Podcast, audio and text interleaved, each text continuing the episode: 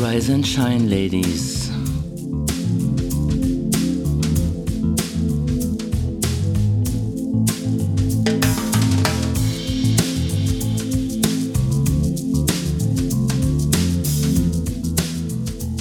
Hier kommt euer Podcast von Frauen für Frauen mit Frauen oder auch lieblich langweilige gute Nachtgeschichten für gestresste Lesben.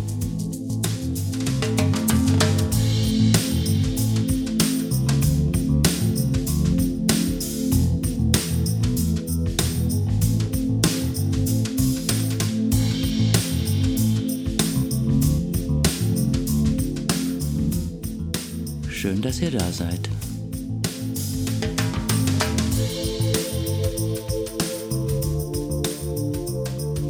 Thelma und Louise fände ich jetzt auch gut. Ja, das, das, das habe ich auch schon gedacht. Nicht Zarin und Louise, sondern Thelma und Louise. Aber ja gut, ich glaube, das gibt schon so oft. Wir hatten uns, uns auch nicht vor, mit einem Auto von der Klippe zu schmeißen. Also Nee, das macht man nicht. Das macht man nicht. Das ist, das ist kein gutes Projekt. Okay, ihr beiden. Ähm, also ich bin sehr aufgeregt, weil ich bin sehr gespannt äh, auf das Thema. Ähm, erzählt mal, was ist das Thema, was ihr mit? das war die Idee von Louise. Also Kein äh, Friede ohne Gerechtigkeit war das Anliegen. Naja, wir haben uns über den Frieden ist ja Thema, ne? Also ist ja gerade in der Weltpolitik sehr Thema und berührt und beschäftigt die Menschen. Und dann haben wir uns überlegt, naja, Frieden ist ja aber auch ein ganz persönliches Thema. Also die eigene Zufriedenheit zu finden, den eigenen Frieden zu finden. Und dann eben das Ganze in der Spannung zu sehen, gibt es denn Frieden ohne Gerechtigkeit? Wenn ich jetzt in, Polit in die Politik gucke, kann ich die Frauen im Iran verstehen, wenn sie auf die Straße gehen und sagen, so geht das hier nicht. Wir müssen toben und uns wehren und äh, das kann kein Zustand für Friede sein. Ne? So, also damit können wir uns nicht zufrieden geben, so in dem Sinn. Ne? So. Und äh, wenn ich dann aber sage, okay, persönlich, wenn ich auf die Geschichten von Frauen gucke, ist es ja ähnlich. Also wenn ich sage, ich kann mit dem Zustand nicht zufrieden sein, ich will was anderes leben, ich will eine andere Biografie leben oder, oder ich habe eine andere Biografie als viele andere Frauen vielleicht, dann muss ich ja auch ein Stück weit neue Wege einschlagen und auch Widerstände in Kauf nehmen oder Widerständen begegnen und äh, ein Stück weit auch bereit sein, ja, mich mit diesen Widerständen auseinanderzusetzen und sie geben, gegebenenfalls auch so gut ich kann hinter mir lassen. Ne? So. Und wenn ich sage, Familie, Beruf ist nicht mein klassischer Weg, ist ja in Ordnung, aber ist eben nicht mein Weg, schlage einen anderen Weg ein, aber dann heißt es eben auch ein Stück weit, ähm, da wird die Luft dünner. Ne? Also da habe ich nicht so viele gesellschaftliche Akzeptanz dafür, dann habe ich nicht so viel selbstverständliche Vorbilder und Lebenswege äh, und trotzdem kann es ja mein Weg sein. Ja, so. Mhm. Und dann brauche ich auch ein Stück weit den rebellischen Geist, der sagt, so, das ist aber mein Weg und da gehe ich jetzt los. Kommt der Frieden, wo kommt der Frieden dann rein? Ja, was also ist der denn Frieden, Frieden? in mir Also, selbst? Nein, wäre der Frieden zu sagen, äh, ich gebe mich zufrieden mit dem, was eben so klassischerweise für mich vorgesehen ist als, als, als Lebensweg, ne? So? Oder sage ich, nee, das kann nicht meine Zufriedenheit sein, also mein Friede. Ähm, ich ziehe los und mache, was mein Ding ist und nehme dann eben auch ein Stück Unfriedliches in Kauf, ja. Also ähm, fehlendes Verständnis, fehlende Akzeptanz, äh, Gemurre und Gemaule in der Familie, die sagen, ey, was lebst du denn oder so, ne? Also ich meine, so als lesbische Frau ist es heute einfacher geworden als früher, aber früher war das schon noch stärker Thema, ne? Wenn ich sage, ich will lesbisch leben. Ähm, das war nicht selbstverständlich und dann hat man natürlich alle möglichen Reibungsflächen auch gehabt, in der Familie oder im Freundeskreis oder gesellschaftlich. Im Beruf immer noch, würde ich sagen, bis vor kurzem, wenn überhaupt, ähm, ist das, glaube ich, für eine lesbische Frau viel schwieriger zu sagen, ähm, wenn alle davon erzählen, was machen sie am Wochenende, zu sagen, ja, und ich war mit meiner Freundin unterwegs, ne? ist nicht so selbstverständlich. Aber, aber wo kommt der Frieden her? Also der Frieden kommt doch dann aus uns, indem wir Frieden damit machen, dass unfriedliche Attacken auf uns geführt werden, zum Beispiel. Ja, das ist die Oder? innere Stärke, zu sagen, ich habe diesen Frieden, auch wenn es um mich herum unfriedlich ist mit mir. So, das ist ja unglaublich stark, ne? Das ist ja fast schon Gandhi zu sagen. äh, um mich herum tobt es, ja, und ich behalte meine innere Ruhe und sage, nein, das ist mein Weg. so stark muss man ja erstmal sein, ne? Also ähm, ich kann ja auch sagen, mich stört das total, dass Ja, ihr mich akzeptiert und mich nervt es und ähm, ich kann ja auch auf, auf, auf Widerstand gehen, ne? Hm. Ja, aber eben da, da ist für mich genau die Frage. Also ähm, brauche ich den Frieden von außen oder muss ich mich abfinden und Frieden finden mit dem, was da ist? Ich würde sagen, beides. Also die Rahmenbedingungen müssen natürlich schon irgendwie stimmen. Ähm, also wenn ich jetzt zum Beispiel als lesbische Frau im Iran lebe, äh, ist es, glaube ich, schwierig zu sagen, ich bin mit mir selbst zufrieden und eine Gesellschaft verunmöglicht mir aber ähm, eigentlich ein friedfertiges Leben ähm, mit einem mit einem Minimum an Freiheit. Also das wird ja, wird ja, wird ja komplett verwirrt, ver- verwehrt. Mm, Da gibt es ganz enge, ähm, ähm, ja sozusagen ganz enge Sa äh, Gassen, die man nur beschreiten darf. Man darf nicht links und rechts des Weges gehen. Und das macht natürlich viele unglücklich und ähm, es ist absolut freiheitsbeschneidend. Also ich würde schon sagen, ähm, dass beides stimmen muss. Also man, man kann es nicht immer nur zurückwerfen auf die Person. Also zu sagen, man kann auch unter widrigsten Umständen mit sich im, im Reinen sein und in Frieden leben, ja, das mag durchaus möglich sein, aber optimal ist es nicht. Ähm, und äh, ich glaube, es ist auch Mhm. sehr schwierig. Und die meisten schaffen würden es, also die schaffen es nicht. Also, also dann würde ich, also Mhm. kein Frieden ohne Gerechtigkeit ist ja die Überschrift. Ähm, dann braucht es diesen Frieden von außen, also auch die gesellschaftliche Akzeptanz, zum Beispiel von es Lesben. zumindest einfacher, ne? Äh, ja, ja, natürlich. Also, ab- also ja, auf jeden Fall macht es einfach. Ich, ich, ich, ich, ich ähm, ringe hier gerade um Verständnis für den Unterschied, glaube ich. Also kein Friede ohne Gerechtigkeit würde für mich heißen, die Gesellschaft muss zum Beispiel, und das jetzt mal auf unsere Situation zu beziehen, die Gesellschaft muss es einfacher machen, für Lesben akzeptiert zu sein. Also Lesben sind nichts Besonderes. Ähm, nimmt das einfach hin, dass manche Frauen mit Frauen in Urlaub fahren. So.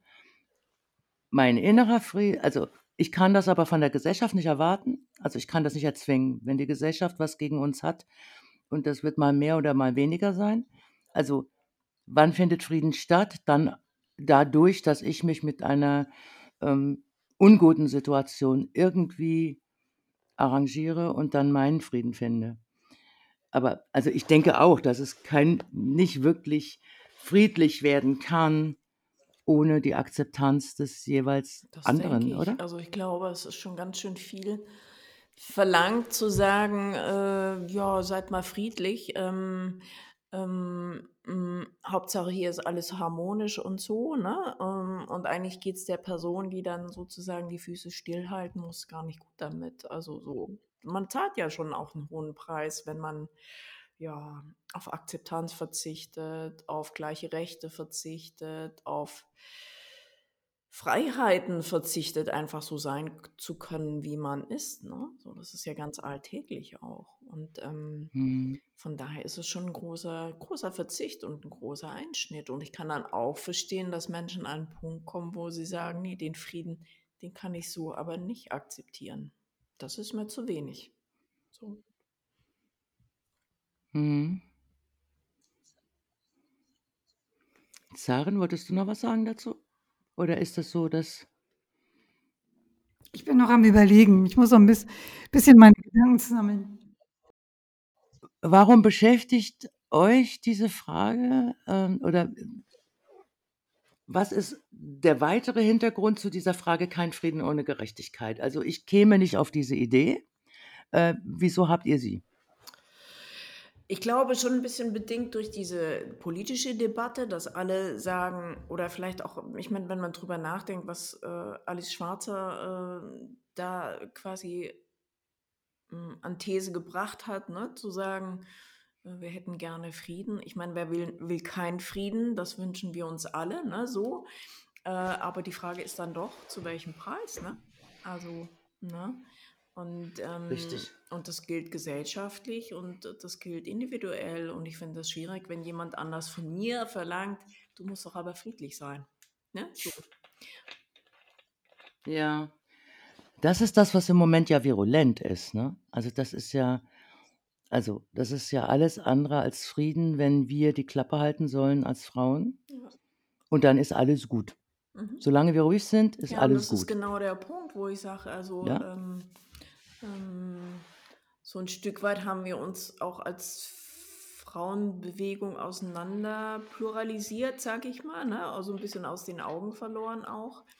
Und ähm, eben, man wird uns, uns, uns vermittelt man auch ein Stück weit, euch, geht es doch ganz gut, ne? Also so schlecht verdient ihr doch gar nicht und so ein bisschen bessere Rechte habt ihr ja auch gekriegt und so, ne? So und ähm, und, und dann braucht man trotzdem, glaube ich, immer wieder auch so ein Stück weit den rebellischen Geist zu sagen, ja, ist, so ist es aber auch noch nicht in Ordnung. Das ist noch keine Gleichberechtigung und das ist Ja. noch keine Wertschätzung auf Augenhöhe und das ist noch kein selbstverständliches Umgehen miteinander. Ne? So, also, und wenn ich in die freie Wirtschaft gucke, Mhm. muss ich sagen, es ist doch so, Frauen verdienen immer noch sehr viel weniger als die Männer und Frauen sind immer noch in den Vorständen sehr viel weniger vertreten und Frauen haben es immer noch schwieriger zu sagen, ich schlage einen anderen beruflichen Weg ein, als das klassischerweise für Frauen vorgesehen ist. Es ist einfach so. Also von daher, nur weil es Frauen gibt, die irgendwas erreichen, das ist toll. Das sind wunderbare Vorbilder auch für andere Frauen, ihren eigenen Weg zu gehen.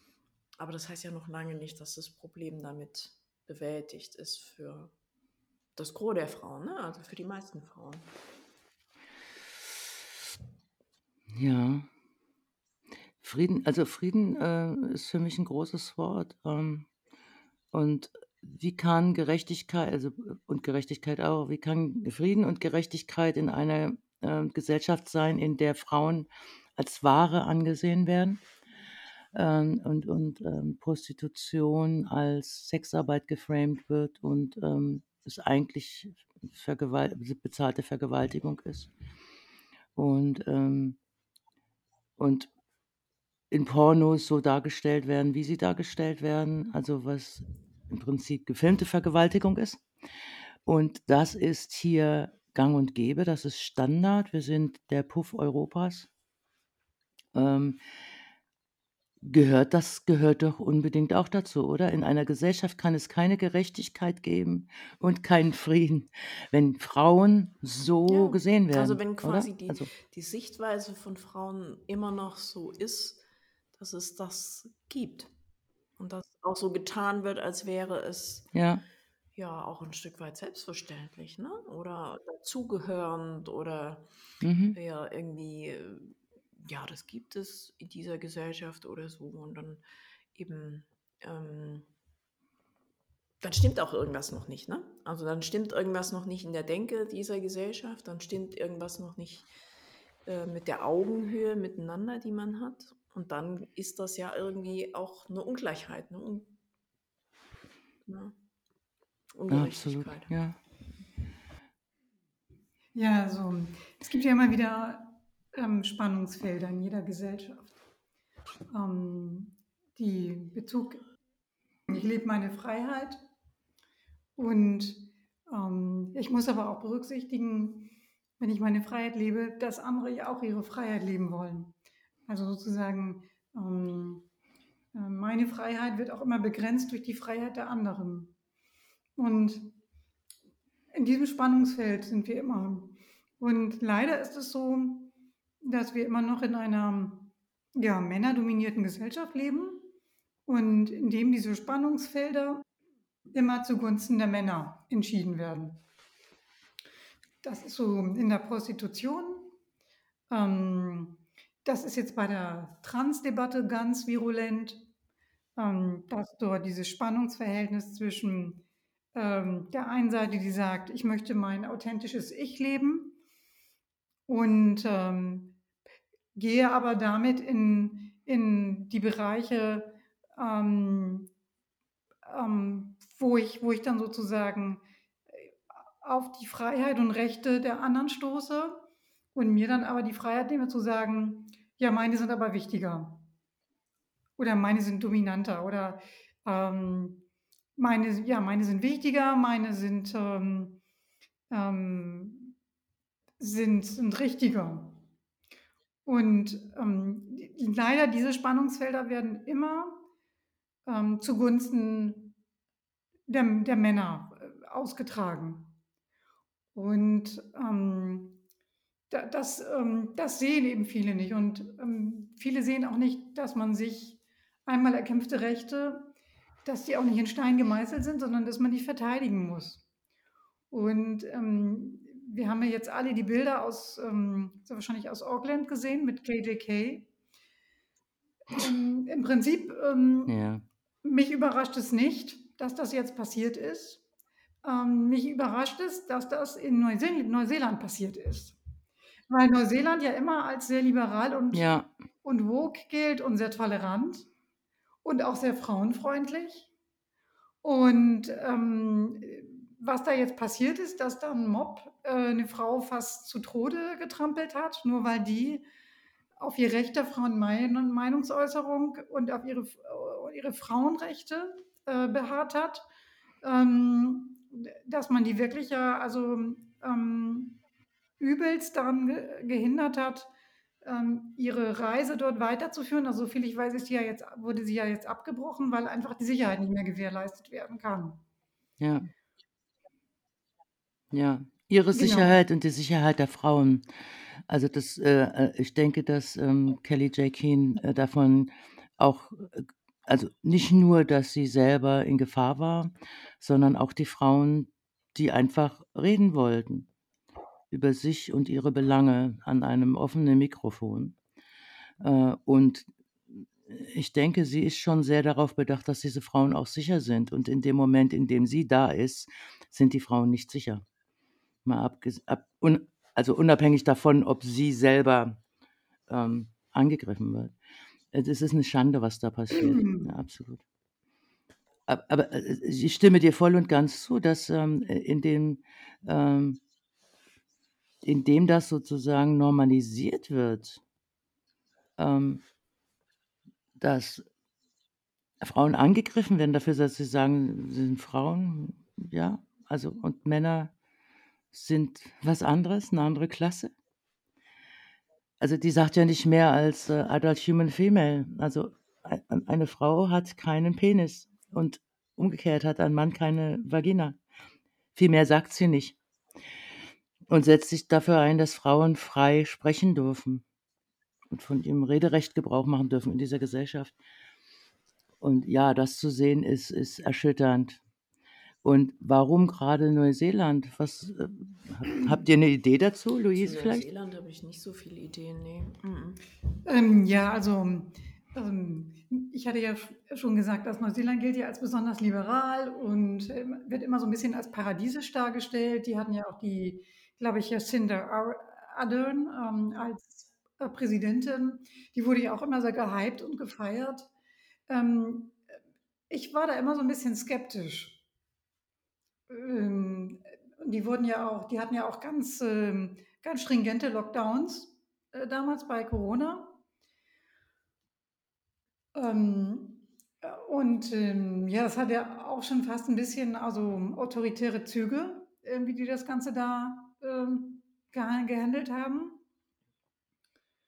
Und was mich in dem Zusammenhang jetzt auch, ähm, auch noch überrascht hat, man würde ja von so einem modernen ähm, offensichtlich frauenfreundlichen Land wie Neuseeland, also zumindest kommt es in den Medien so rüber. Ich war noch nicht in so Neuseeland und habe mich mit Neuseeland auch noch nicht so intensiv beschäftigt. Ähm, mir kommt es immer nur so ein bisschen komisch vor, wenn so Länder so gehypt werden, dass sie ja so fürchterlich frauenfreundlich sind und dass da ja alles so super toll wäre. Da werde ich immer skeptisch. Ähm, und jetzt habe ich in dem Zusammenhang gelesen, dass ähm, Neuseeland weltweit eine der höchsten Raten an Femiziden hat. Und das passt ja nun, das passt ja nun überhaupt gar nicht zusammen von dem Bild, von dem generellen Bild, was immer von Neuseeland vermittelt wird. Und da war ich doch sehr überrascht. Und das ist in dem Zusammenhang auch erwähnt worden. Ähm, da staune ich jetzt aber auch. Genau. Also ähm, und ich, ich glaube gerade, dass, auch, ähm, dass das auch nicht ausschließlich, aber dass das doch auch viel ähm, die Maori-Frauen betrifft. Ähm, das, also das, wollte ich gerade anmerken, ich ähm, wollte dich nur aussprechen lassen. Dass, ähm, dass es ja oft so in Gesellschaften passiert ist, ist ja auch so ein bisschen mit den indigenen, also generell mit indigenen Völkern, dass deren Kultur irgendwie sich verwässert, ähm, äh, dass sie ein Stück weit ihre Wurzeln verlieren und dass speziell Männer damit schlecht zurechtkommen. Und was machen Männer, wenn sie ein Stück weit ihre Männlichkeit äh, verlieren? Ähm, sie lassen ihren Frust an Frauen aus. Sie fangen an zu trinken. Alkohol führt auch dazu, ist auch einer der, ich glaube, einer der häufigsten Gründe und ich glaube auch in Neuseeland, ähm, die dann zu häuslicher Gewalt führen. Ähm, und von daher ist das, pa passt es. Es passt, passt.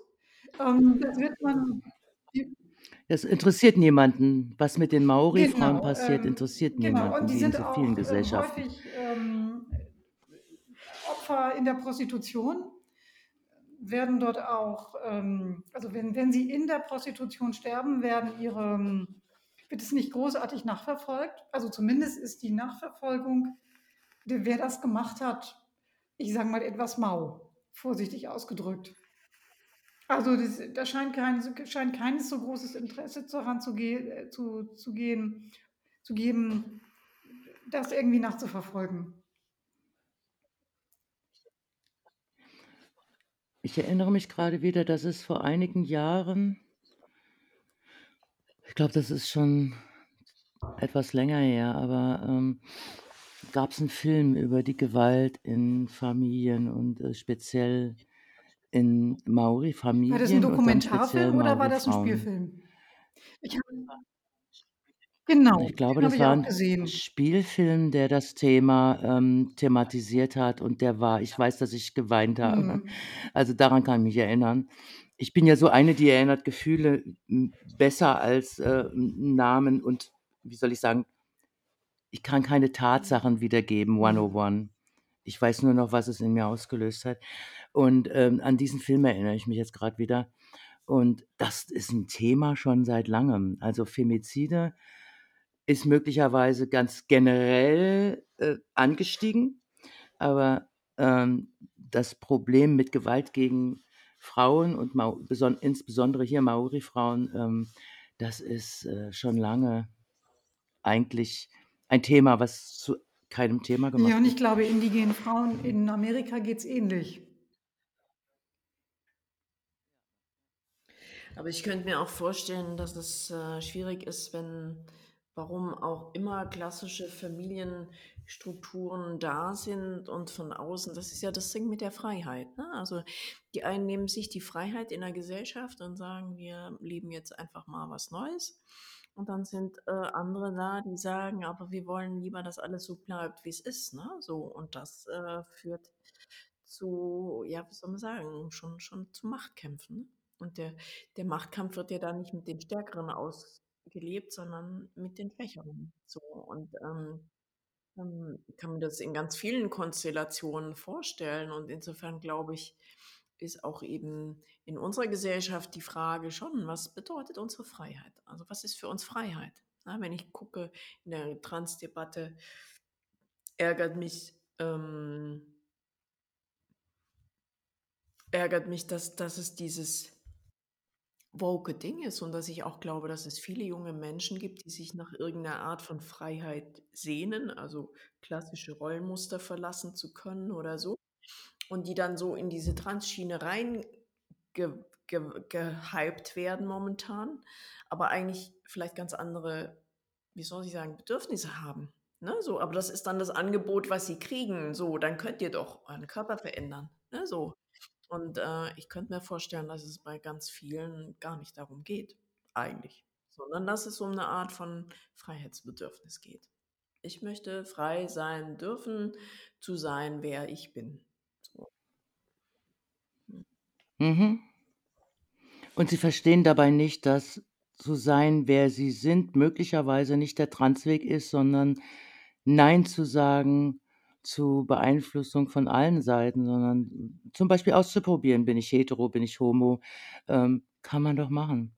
Aber äh, also dann gleich diese Freiheit zu finden in dem, in der Idee, wenn ich diesen Weg gehe, dann lebe ich meine Freiheit und in was für eine äh.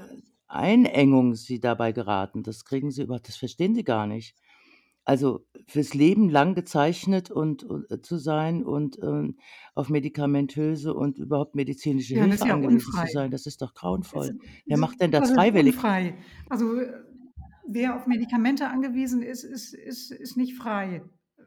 Ähm, ja. Ja, und auch mental. Also jetzt mal wirklich, jetzt wird's philosophisch vielleicht, aber ähm, ich habe mal vor vielen, vielen, das ist bestimmt 40 Jahre her, eine Diskussion mit einer Frau darüber gehabt, dass sie sagt, sie will frei sein. Und also sobald man ihr ge- irgendwas angeboten hat oder irgendwas von oder mit ihr wollte, hat sie grundsätzlich quasi gefühlt, Mhm. grundsätzlich dazu Nein gesagt, weil sie wollte ja frei sein. Also diese, dieses äh, Freiheit so hochhalten, dass man selber quasi auf der anderen eigentlich schon wieder in einem, in einem Käfig ist, in dem man nicht mehr sagen kann, ähm, Mhm. ja oder nein. Weil eigentlich nur noch bleibt, ich halte meine Freiheit hoch, also verabrede ich mich nicht zu einem bestimmten Datum.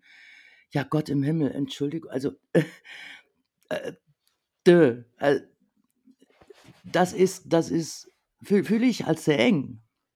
Empfinde ich als sehr eng. Natürlich, ich verabrede mich mal und ich, ich habe dann auch die Möglichkeit zu sagen, so Menschen, die mich kennen, ähm, ich habe die Möglichkeit zu sagen, Entschuldigung, ähm, ich kann doch nicht. Es hat sich äh, ergeben, dass ich heute zu dem Tag, an dem ich, ähm, ich kann nicht. Ist so. Das und das ist dazwischen gekommen. Sowas passiert. Aber grundsätzlich bestimmte Dinge abzulehnen, weil das meine Freiheit dann einschränkt, wenn ich mich auf jemanden einlasse, Nein, da würde ich eher sagen, hm, das ist. Bindungsunfähigkeit. Ja, ja, so würde ich das vielleicht heute auch nennen. Nein, aber wir, also unsere Worte, was gelten sie und was bedeuten sie für jeden Einzelnen? Das ist Aber doch so die eine Frage spannende auch. Ne? Frage. Also, ähm, was Also, ist Freiheit? Also als junger Mensch ist Freiheit was völlig anderes, als äh, wenn du ein paar Jahrzehnte Lebenserfahrung, finde ich, auf dem Buckel hast. Würde ich zumindest für mich heute sagen. Also, wenn du jung bist, ist es der Markt der Möglichkeiten. Also, dann denkst du, die ganze Welt steht dir offen, aber du weißt sehr wenig, wer du selber bist. So, und äh, je mehr du weißt, wer du selber bist, umso mehr erkennst du eigentlich deine Freiheit, obwohl du viel mehr gebunden bist als früher. ne? So, obwohl du, also mit, du hast weniger Möglichkeiten und trotzdem weißt du viel mehr, wer du bist und äh, kannst dich insofern viel mehr und viel bewusster für das entscheiden, was für dich Freiheit ist. Ne? So, also wenn ich weiß, für mich ist es Freiheit, dass ich ja, dieses oder jenes Hobby leben weil, will, weil es mein Ding ist. Also wenn ich mich kenne und weiß, es ist mein Ding, weiß ich was, golfen zu gehen oder in Fitnesscenter oder ne, was auch immer, dann kann ich das ja leben. Aber wenn ich mich so gut noch gar nicht kenne, dann gehe ich erstmal golfen in Fitnesscenter und äh, squashen und äh, schwimmen und äh, weiß bei all den Versuchen immer noch nicht, wer ich bin und was eigentlich meine Freiheit ist. Weißt du, wie ich meine? Also dieses ich kenne mich selber gehört ja dazu und das ist ja genau das Gefährliche bei dann bei so was wie 'ner Transdebatte, dass diese jungen Menschen einfach dann auch dabei sind, sich auszuprobieren und, äh, mit Rollen zu spielen und mit mit Angeboten, wer sie sein könnten und so, ähm, und dann in so 'ne in in so 'ne so 'ne Vision reingeraten, wo sie was angeboten kriegen, wo ich mir vorstellen könnte, dass sie nach 10 Jahren denken: „Um Gottes Willen, das will ich nicht hören.“ Ja. Also was ich meine? Ja, ja, ja. Äh, ich ich ich denke grade mit und versuche das nicht laut zu tun. Ähm ich kann die ich kann die Kids verstehen, wenn sie sagen, sie fühlen sich eingeschränkt, wenn wir auf der anderen Seite sagen: „Ihr dürft keine Drogen nehmen“, weil sie in ihrem Alter sich richtig fühlen in dem, was sie glauben zu fühlen oder was sie fühlen in dem Moment. Das finde ich ganz, ganz problematisch. Also, ähm ich habe mich also, ich ich habe grade so versucht, mich noch mal zurückzuversetzen und wenn mir jemand gesagt hätte: „Mit 60 wirst du nicht mehr so in die Disco gehen wie jetzt“ dann hätte ich gesagt, das wird sich bei mir nie ändern. Und also, was tatsächlich stimmt, ich tanze immer noch genauso, wenn nicht wilder als, ähm, mit 20. Aber ich habe tatsächlich nicht mehr, äh, die die die ich ich halte nicht mehr so lange durch. Ähm, und manchmal denke ich einfach: „Okay, jetzt ist es einfach flach und jetzt gehe ich nach. Hause.“ So, also, ich ich muss jetzt nicht zeigen, dass ich bis 10:00 morgens durchhalten kann. Ähm, und ich, äh also, so bestimmte Dinge, die einfach jetzt dann anders sind. Ich meine nicht, dass ich oft tanzen gehe, aber, ähm, wenn überhaupt. Also, das hat sich tatsächlich geändert und ich hätte Stein und Bein geschworen mit 16, 17, 18, das wird sich nie ändern bei mir. Und es ändert sich. Kinder, es ändert sich. Das kommt mit dem Alter. Und ich habe das verflucht, wenn die Alten genau das zu mir gesagt haben, was ich heute denke. Und insofern verstehe ich die jungen Transjugendlichen, die sagen: „Oh, ihr nehmt uns nicht ernst, das ist das Übliche. In unserem Alter werden wir nicht ernst genommen.“ Und ich fühle das doch so sehr deutlich und ich glaube, sie fühlen das so sehr deutlich und da ist die Gefahr. Also, dass Menschen, die die nicht ihr Wohl also, vielleicht haben die sogar ihr Wohl mei meine Güte, jetzt kommt das Nächste, vielleicht haben die sogar ihr Wohl im Kopf, aber, ähm, sind selber ähm, vergalo vergaloppieren sich da auch selber. Also, ich glaube nicht, dass alle Menschen, die Transkinder unterstützen und ihnen Drogen geben tatsächlich, äh, in einer schlechten Intention unterwegs sind. Die denken einfach, das ist tatsächlich diese Kinder ernst nehmen und sie unterstützen in ihrer Not. Ja, unterstützen in der Not ist aber auch, wenn man als Erwachsener halt mehr Lebenserfahrung hat, versucht diese Lebenserfahrung, den Kindern 'n Stück weit zu vermitteln. Das muss ja nicht irgendwie jetzt über, hm, äh, Peitsche raus und du du machst jetzt, was ich dir sage. Aber man kann auch zumindest mit mit Jugendlichen sprechen und sagen: „Wir haben hier diese Lebenserfahrung.“ Man kann ihnen Argumente, ähm, obwohl das schwer ist, sagen. Und, ähm, ja, manchmal, äh, muss man auch, um Schlimmeres zu verhindern, 'n Stück weit doch auch autoritär sein. Und das ist halt nur heute sehr verpönt, ähm, einfach auch mal strikte Grenzen zu setzen und zu sagen: „Ne, also, du vergaloppierst dich hier. Ähm, da müssen wir dich jetzt 'n Stück weit vor dir selbst schützen.“ Und, ähm, da müssen wir jetzt zum Beispiel im Fall von Eltern dann auch einschreiten. Und das ist ja auch grade jetzt das Problem, dass die ja grade das ausschalten wollen. Die wollen ja im Prinzip die Eltern entmündigen. Da wird und da wird den Eltern unterstellt, dass sie im Prinzip bigott und altmodisch, totalitär und autoritär sind, ähm, wenn sie, obwohl die auch an das Wohl ihrer Kinder denken und mit Recht und versuchen, zu zu unterbinden, dass die Kinder diesen Weg gehen, weil sie nämlich aufgrund ihrer Lebenserfahrung absehen können, was für Konsequenzen das haben kann und wird, was die Jugendlichen in ihrem in ihrem Eifer und in ihrer, ähm, Euphorie und in ihrem vielleicht auch ihrem innerlichen, ähm, Turmoils, also in ihren innerlichen Verwerfungen, ähm, nicht sehen. Und da braucht es einfach mal Eltern, die dann auch sagen: „Nein, also, das machst du jetzt nicht und ich werde auf jeden Fall alles mich da hineinwerfen und das versuchen zu unterbinden.“ Und ich finde auch, dass ähm, es geht ja nicht darum, dass dann Eltern äh, den Kindern verbieten, homosexuell zu sein, sondern die Eltern sind dann sozusagen besorgt darüber, dass die Kinder Sachen machen, die man nicht mehr rückgängig machen kann. Also wenn man, wenn man ein Kind jetzt äh, sozusagen, wenn jetzt äh, als mich als Frau nach Hause oder als Mädchen nach Hause komme und sage, ich habe eine Freundin und die Eltern ähm, sagen, na, das darfst du nicht und unterbinden das, dann ist man ja aber irgendwann spätestens mit 18 ähm, so weit oder vielleicht auch mit 20, wenn man eigenes Geld dann verdient und unabhängig ist, zu sagen, ähm, okay, ihr wollt das nicht, aber ich will das und ich gehe jetzt meinen Weg, ob, ihr, ob, euch das passt oder nicht. Aber dann hat man, die, dann hat man schon die Reife. Aber wenn, wenn, man, wenn man jetzt als Zwölfjährige sich schon die Brüste amputieren lässt, dann sind die weg, die kommen nicht wieder. Und, ähm, oder wenn man diese Hormone genommen hat, dann kriegt man schon Osteoporose, man kriegt Herz-Kreislauf-Beschwerden. Das ist doch, das ist doch ganz, das ist doch eine ganz andere Schiene. Ja. Das kann man doch nicht gleichsetzen. Ich hab, ja, Zarin, ein, einen Augenblick, Zarin, tust du uns eingefallen, uns und allen Hörerinnen. Ähm, Bitte klopf nicht äh, zum Unterstützen deines Arguments auf den Tisch. Okay. Ich kann das nicht rausnehmen. Äh, äh ich, ich sehe das mit großer Freude, aber äh, ein, ein Hörgenuss ist das dann nicht. Ja, man hat also sozusagen, also ich bin ja, ich bin ja Mutter und ähm, ähm, ich hatte auch immer ähm, Diskussionen ähm, mit meiner Tochter. Ich habe die auch immer noch und zum Beispiel bin ich ja absolute Gegnerin von Tätowierungen. Also ich mag Tätowierungen nicht. Ich, ähm, es gibt einige, die sind ästhetisch, aber trotzdem, ich mag sie nicht. Ich finde, man kommt auch ohne Tätowierung nicht leben. Und ähm, also die, die, bei der, meine Tochter hat sich dann irgendwann eine Tätowierung ähm, also machen lassen. Und sie hat mir zumindest gesagt, ähm, also das fing so an, sie fragte mich, ähm, was würdest du sagen, wenn ich, wenn ich mich tätowieren lasse? Und ich gesagt, du weißt, dass ich das nicht mag. Ähm, ja, okay, ich wollte es ich nur gesagt haben, ich habe in zwei Tagen einen Termin, meine ich ja. Super, ganz super. Genau. Aber danke, dass du mir es gesagt hast. War doch klar. Dann hat sie sich die machen lassen. Das war vor zehn Jahren oder so.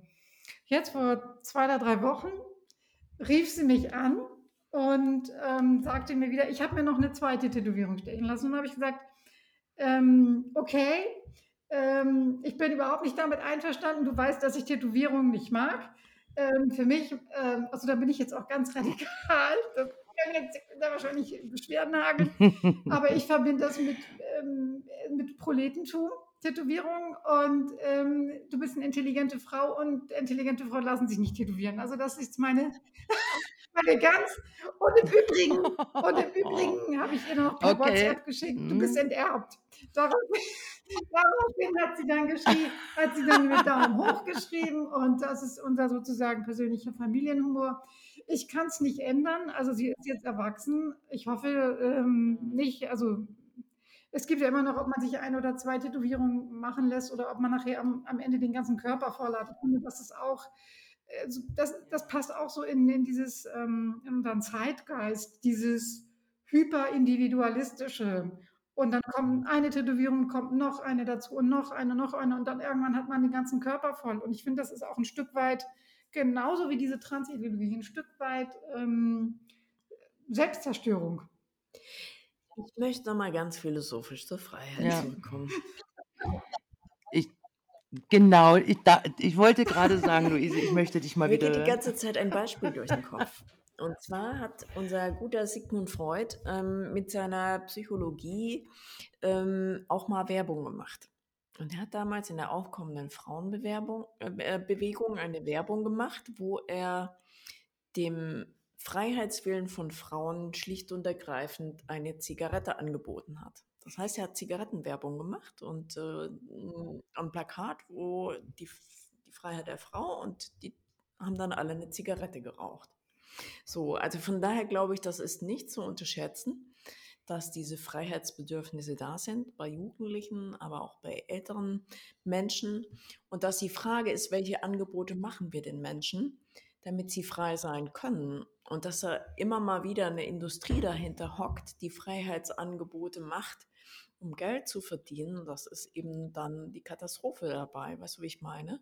Also ich glaube, es gäbe viele Möglichkeiten, irgendwie Freiheit zu leben, aber ähm, es gibt auch immer jemand, der sagt, so, wenn du frei sein willst, dann zeige ich dir mal, wie du das machen kannst. Mhm. Und dann führt der Weg in die Unfreiheit. Ne? So. Ähm, wie weit reicht mein Freiheitsbedürfnis? Ne? Also gibt es da eine Ideologie, die die Leute aufhetzt oder gibt es äh, so, so auch so Gruppenideologien oder Fantasien, wie man sein müsste oder sein sollte? Und dann preschen die Leute los und machen im Grunde Blödsinn und äh, merken eigentlich gar nicht, dass sie sich total von sich selber und ihren Bedürfnissen entfernt haben dabei. Ne? So. Und das finde ich eben gerade in unserer Mediengesellschaft auch schwierig, weil wir ja immer so eben so trendige Angebote kriegen. Ne? Also es ist jetzt gerade in und dann rennen alle hinterher wie eine Hammelherde. So, ab, aber ob es wirklich ihr Ding ist, das stellt sich sehr viel später raus. Weißt du, wie ich meine? So.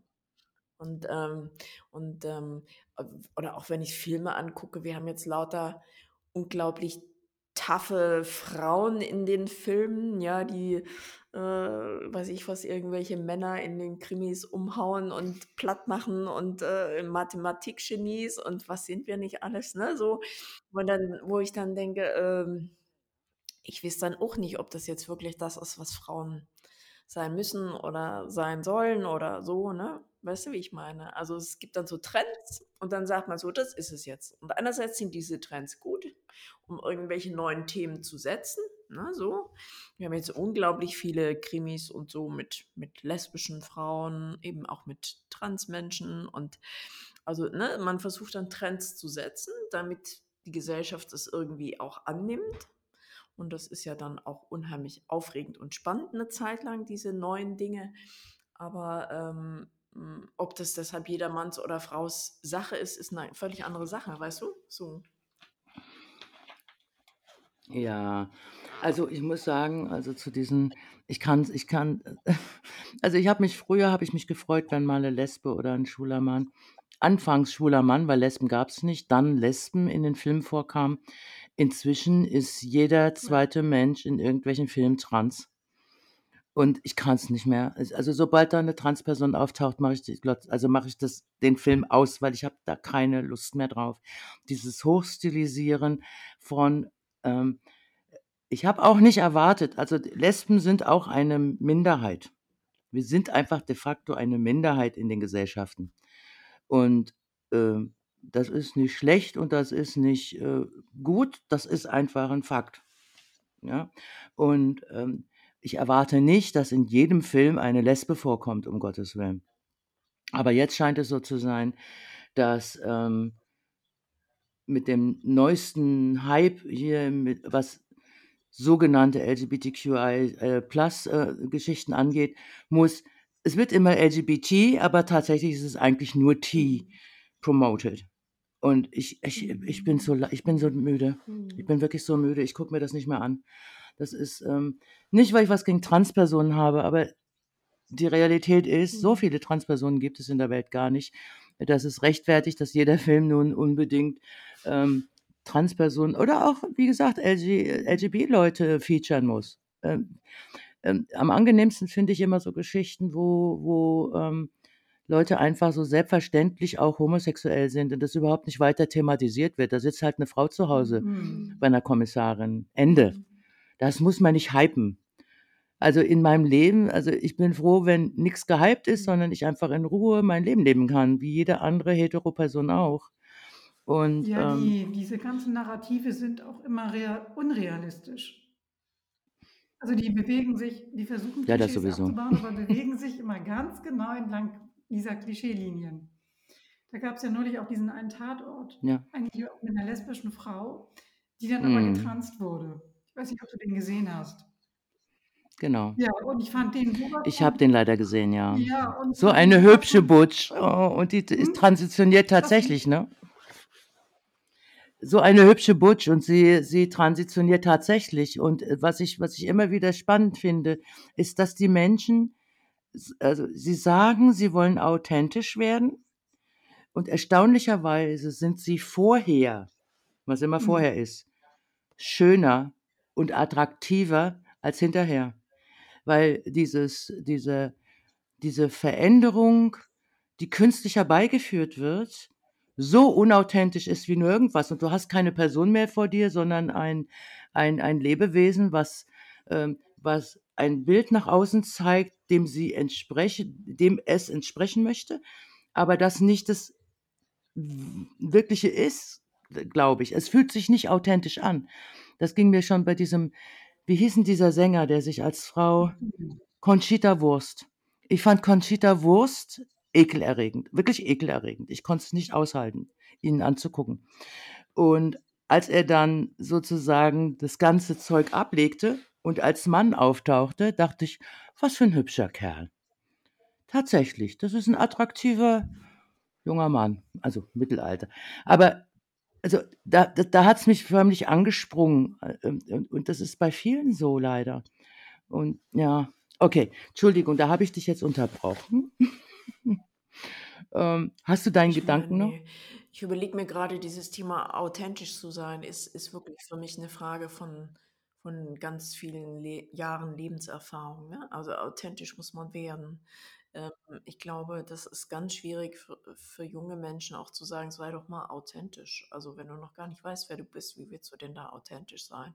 Ne, so.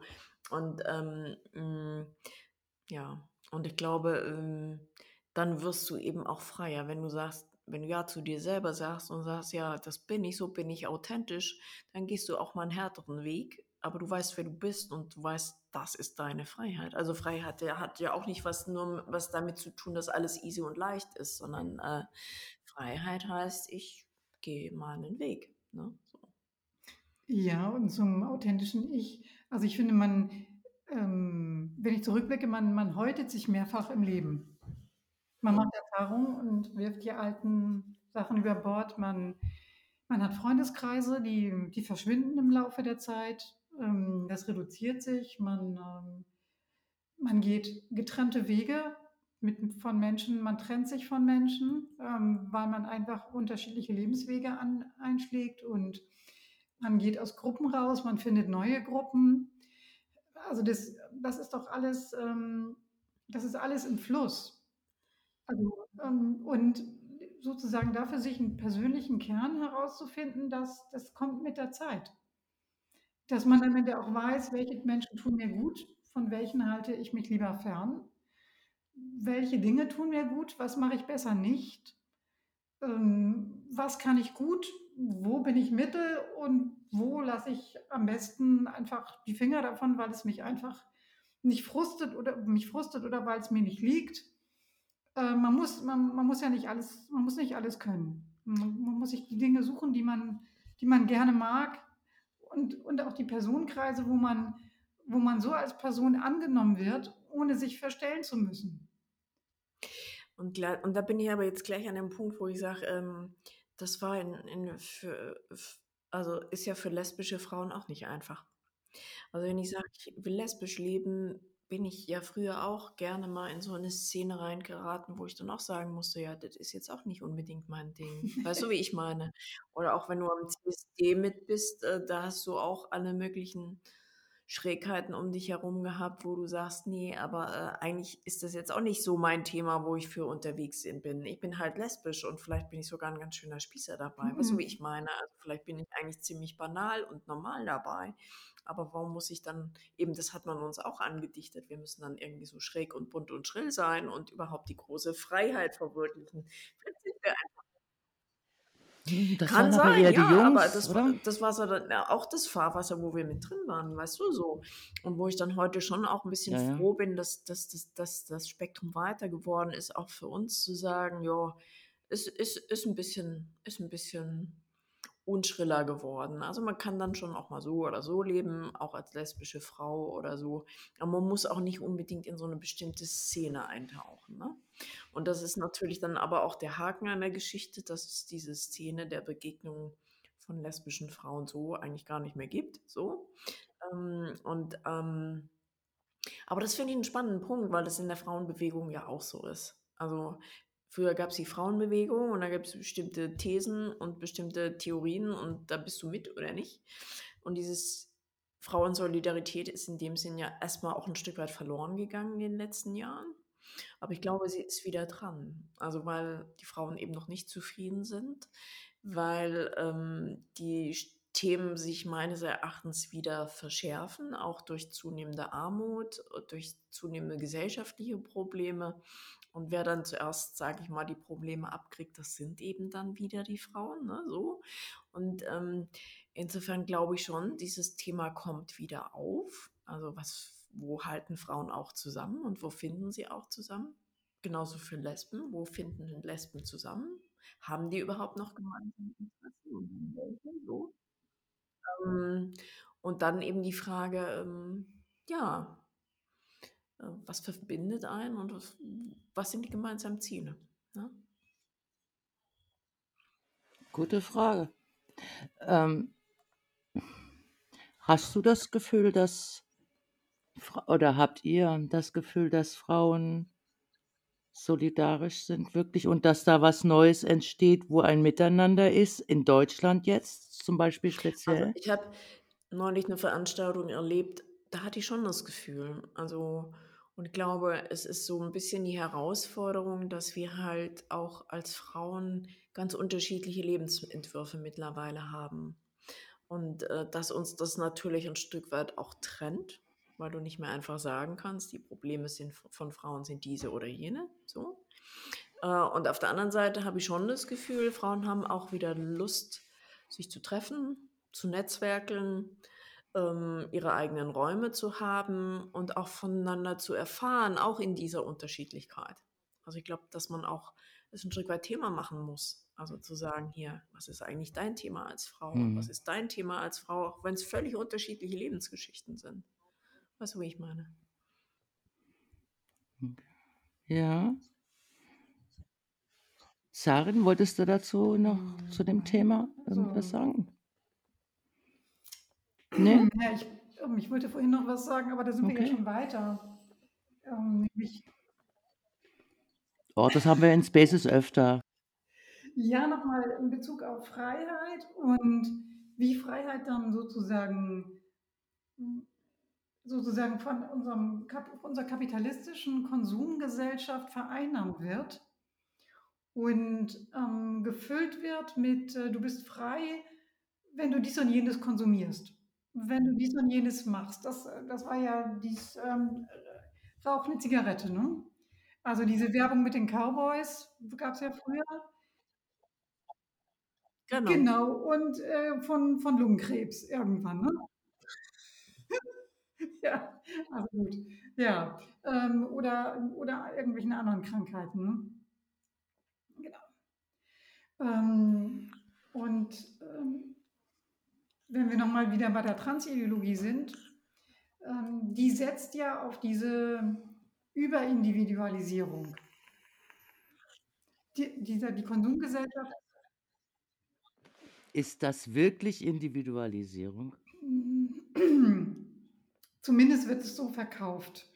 Sei du selbst, sei dein, Denn, ja. sei dein authentisches ähm, Ich. Ähm,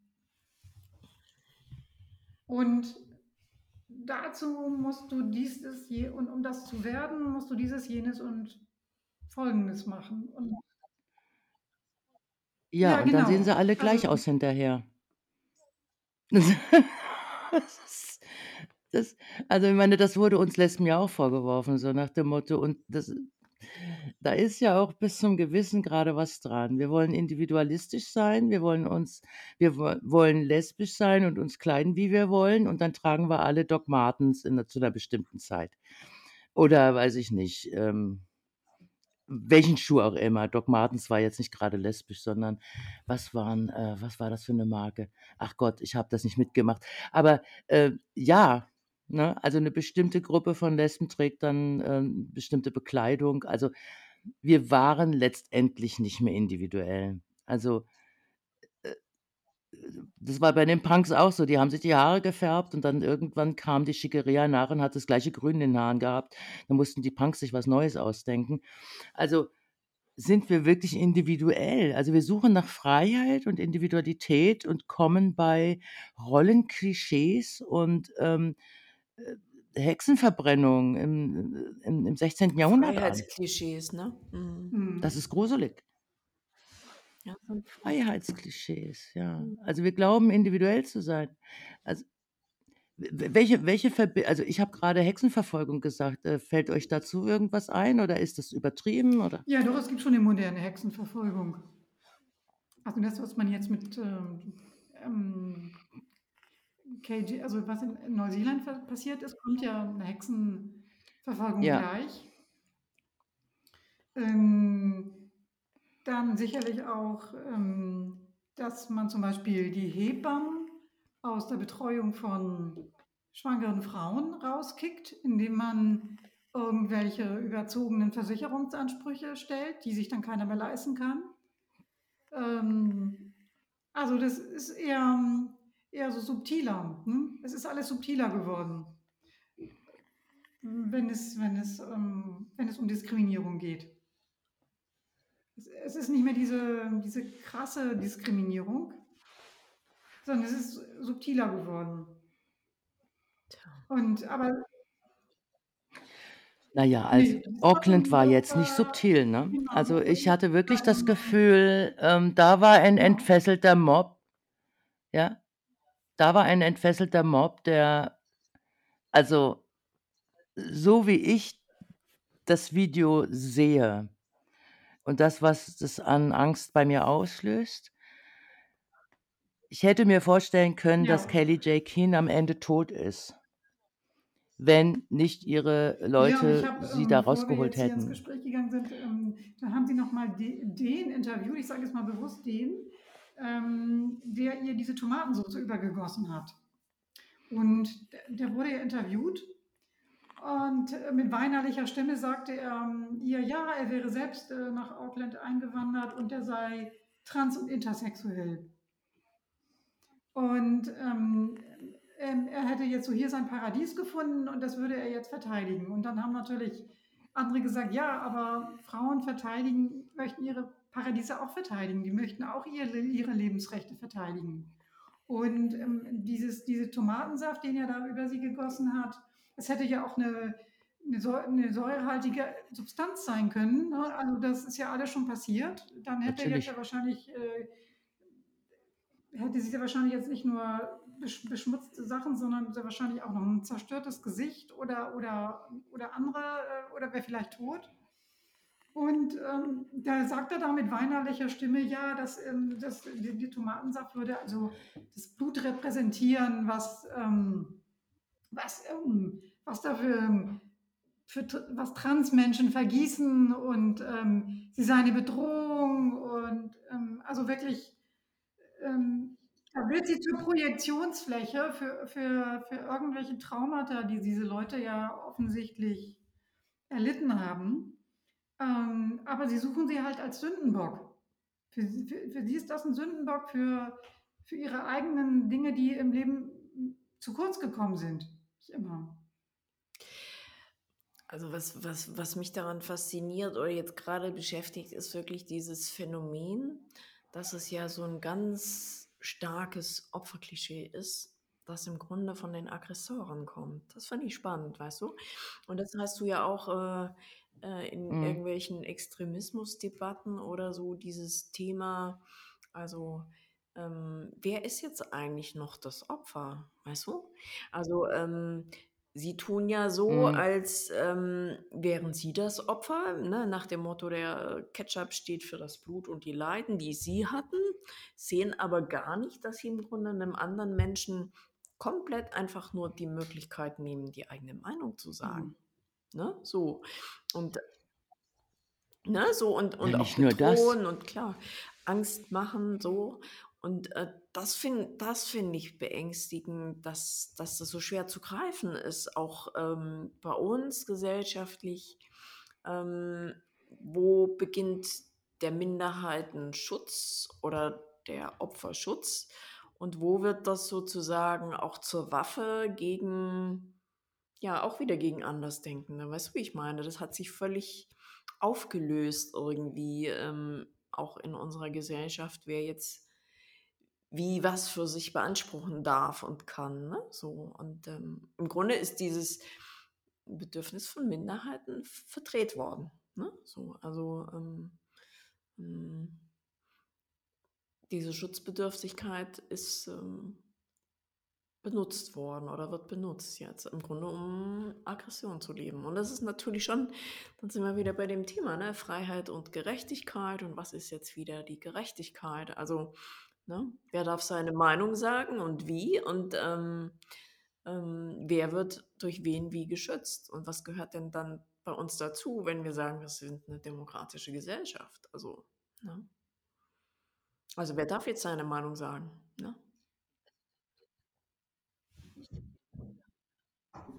Ich denke immer wieder an an Hexenverfolgung tatsächlich. Ähm, ich denke, das ist so absurd. Also, wie wie du grade sagtest, ne, also die die Perps, ähm, die Verursacher, die die die Aggressoren gehen hin äh behaupten eine Frau sei, ähm ähm, aggressiv und wolle sie ausrotten. Und basierend auf dieser Idee, die sie sich selber machen gehen sie hin und deklarieren sich als Opfer und machen tatsächlich diese Frau äh, Frau N zum Opfer. Also, jetzt in diesem Fall war neben Kelly-Jay Keen eine ältere Dame, ich glaube, also, die soll wohl 70 sein, Ja, die hat so mit. Schmackes einen aufs Auge gekriegt, wenn man diesem Video also, äh, das wäre für mich potenziell Mhm. lebensbedrohlich, wenn mir das passiert. Ja, und vor allem sind es ja Feiglinge. Es sind ja Feiglinge, weil, ähm, wenn jetzt so 'n, äh, 1,90 m großer Kerl vor denen stehen würde, den würden sie nicht angreifen. Da würden die, äh, tunlichst, ähm, sie zusehen, dass sie wegkommen. Aber nein, und da suchen die sich 'ne ältere Frau aus, die sich kaum wehren kann und der schlagen sie zweimal ins Gesicht, dass es der fast von den Füßen, äh, ähm, und da habe ich auch, ähm, einen Kommentar bei Twitter gelesen. Ähm, es geht ja vor allen Dingen auf mittelalte und ältere Frauen, dieser ganze Hass. Es geht ja nicht auf junge Frauen, weil die brauchen sie ja. Es geht auf mittelalte mittelalte und ältere Frauen, ähm, die Lebenserfahrung haben und die diesen ganzen Mumpitz durchschauen und es nicht mitmachen, in den meisten Fällen. Gibt auch andere, aber ich sage mal, das sind doch die, sagen wir mal, die am stärksten sich gegen diese Ideologie, ähm, stellen, die das durchschauen. Ja, und warum tun sie das? Genau. Weil sie 'ne Lebenserfahrung haben, die und und eine Ausbildung und weiß ich Und nicht, weil äh, was da alles zusammenkommt, die es ihnen Genau. erlaubt zu denken und zu hinterfragen, womit wir wieder beim Genau, und evidenzbasierter und Meinungsbildung sie sich auch sind. schützend vor ihre also, ich würde das machen. Ähm, also, ähm, ich würde mein eigenes Ja. Leben für meine Tochter geben. Also, ich würde mich dazwischen schmeißen. Also, ich würde wenn jemand meine Tochter angreifen würde, würde ich mich mit Klauen und allem, was ich habe, dazwischen schmeißen, werfen. Und wenn ich den Angreif wenn der Angreifer dabei zu Schaden kommt oder Schlimmeres, wäre mir das egal. Aber das würde ich ähm, das würde ich machen. Aber enterben, Na ja, das ist das aber nicht kongruent. aber, ähm. Ich weiß. Ich ich konnte es mir jetzt nicht verkneifen. Nein, aber ja, absolut, ja. Also, das sind Mütter und ich glaube auch die Mütter also, die Frauen, die keine Mütter im körperlichen Sinne sind, äh, können sich als Mütter oder Großmütter, ähm, Ja. fühlen und sagen: „Ne, also, Genau. nein, ich werfe mich davor.“ Und ich glaube, das tun viele, grade auch Lesben, die keine Kinder haben, ähm äh, sind heute da und kämpfen sozusagen an der Front im Sinne von, sie zeigen ihr Gesicht, sie, ähm, reden und, ähm, argumentieren, um die Jugend zu schützen. Und mir liegt wirklich an den jungen Frauen, die lesbisch sind, was was so was so klar ist, äh, und und die sich dann transitionieren lassen, weil sie glauben, das ist der einzige Weg, sich aus der Frauenrolle rausidentifizieren zu können, aus dieser Rolle, die Miss zu Missbrauch einlädt oder sehr wahrscheinlich macht. Und, ähm, ja, da stehe ich auch davor und das sind halt Frauen sind Mütter oder irgendwie? Also Ja, es hütend? gibt auch Frauen, die das nicht machen, ne? Die so die so auch sozialisiert wurden, ähm, dass sie sich nicht schützend vor ihre Töchter stellen. Ähm, Okay. sondern Klar den gibt's die Töchtern eher noch. Schuldzuweisung machen. Na, das gibt's auch. Luis, du siehst du du siehst so aus, als wolltest du was dazu sagen. Ich ich sehe Nein, dein also ich Hirn persönlich arbeiten. bin bin bin keine Mutter.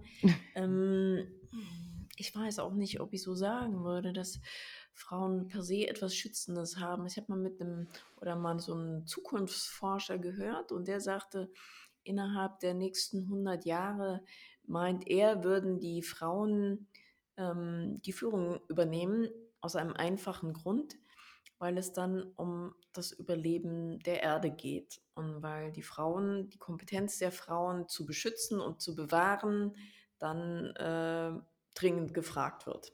So.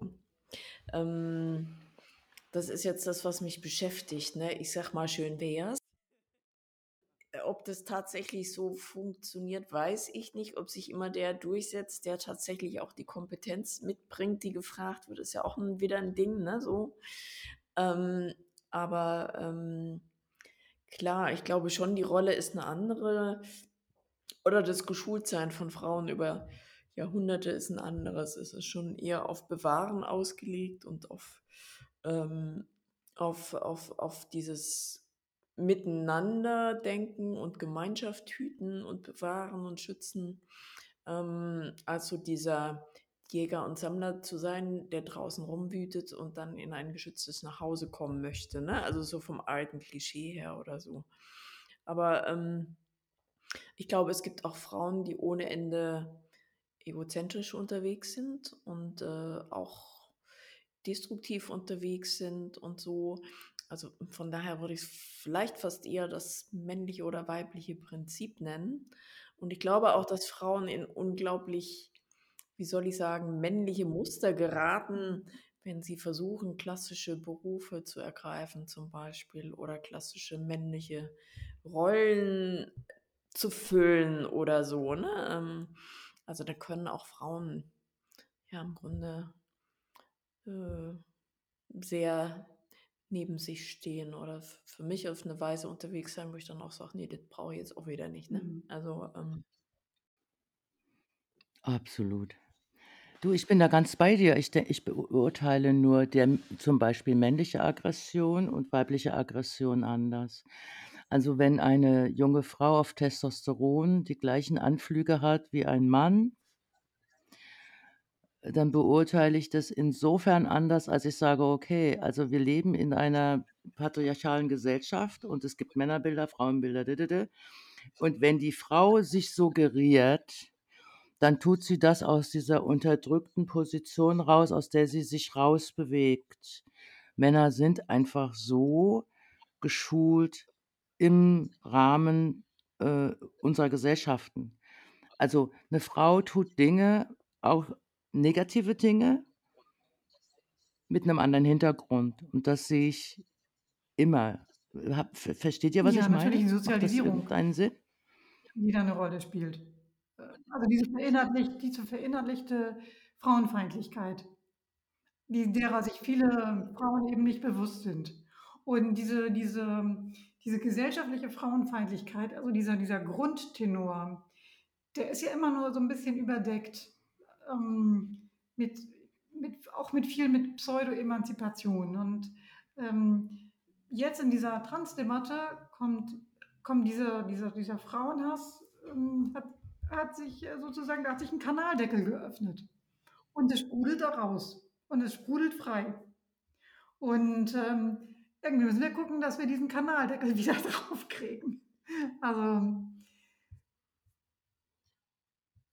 obwohl, okay, das ist vielleicht fa schlechtes Beispiel, aber, ähm ich denke, dass es dass es immer wieder dass es immer wieder Spannungsverhältnisse geben wird. Es ist immer so 2 Schritte vor, wieder 'n Schritt zurück und wir haben sehr viel erreicht in den letzten Jahren. Ähm, wenn man mal überlegt, ähm, in den in den westlichen Ländern, ähm, geht es jetzt auch der Pornografie und der Prostitution an den Kragen, leider noch nicht in Deutschland, aber in anderen Ländern, die das nordische Modell einführen, wird, also wird sozusagen jetzt Männern, die, sagen wir mal, auf normalen Wege keine Frauen finden und die, die immer diese, diese, diese, diese Schiene mit, ach ja, dann gehe ich eben halt zur Prostituierten, dass denen diese, diese Ausweismöglichkeiten genommen werden, nämlich ähm, zunehmend. Und ich glaube, da werden sehr viele sehr wütend, weil ihnen da ja ihre sozusagen männlichen Privilegien geht's, denen geht es da an den Kragen. Ähm, und ähm, das, ähm, dass die jetzt, äh, dass die, die, genau diese Typen, also ich, ich sehe da auch eine direkte Verbindung, wenn ich mir die Typen ansehe, die da demonstrieren, dann, ähm, dann die, so wie, wie die rüberkommen, also sind das jetzt wirklich keine, ähm, keine wirklichen sympathischen Menschen oder auch empathischen Menschen, ähm, sondern das, das, das sieht mir alles, sehen mir alle aus wie Typen, die einfach von Prostitution und Pornografie äh, geprägt sind, mit diesem, diesem freien Zugang, den man hat, und die offensichtlich ähm, Frauen komplett objektivieren und jetzt plötzlich ähm, sich vor den Kopf gestoßen fühlen ähm, oder plötzlich Identitätsprobleme bekommen, wenn jetzt aber plötzlich diese vermeintlichen Objekte ähm, sich aber als Menschen und Subjekte zu erkennen geben. Damit kommen, die, damit kommen die nicht zurecht. Die wollen halt Frauen in diesem Objektstatus behalten, ähm, der dann für sie, wie auch immer, ähm, frei, zuge also, und frei zugänglich ist.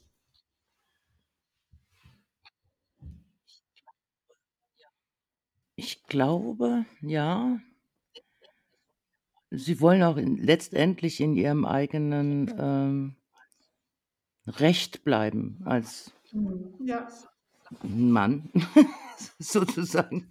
Ähm, dieses verbriefte Recht als Mann hast du sowieso was zu sagen und ähm, ja, aber ich glaube, mir ist gerade so durch den Sinn gegangen, wir beschäftigen uns eigentlich, wir diskutieren rum und wir reden und machen und tun. In der Gesellschaft, in der Bewegung, überall. Wir haben unsere Einstellung zu Dingen und was wir aber nicht tun, ist an den Kern der Sache ranzugehen.